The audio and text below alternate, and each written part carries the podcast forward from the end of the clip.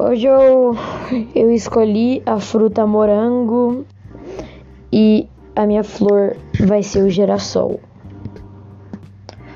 O morango é uma fruta vermelha, meio óbvio, cuja origem é a Europa.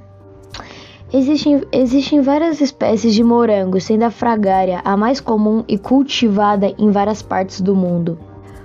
O morango é rico em vitaminas, como por exemplo, vitamina C, vitamina A, vitamina E, vitamina B5 e vitamina B6.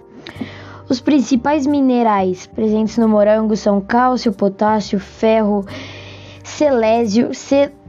selênio, selênio e magnésio.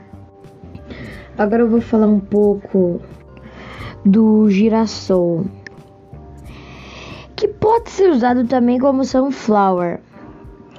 Ela é nacionalmente, ela é uma flor nacional da Ucrânia. E também um único girassol pode até ter duas mil sementes. Existem mais de 60 espécies de girassol.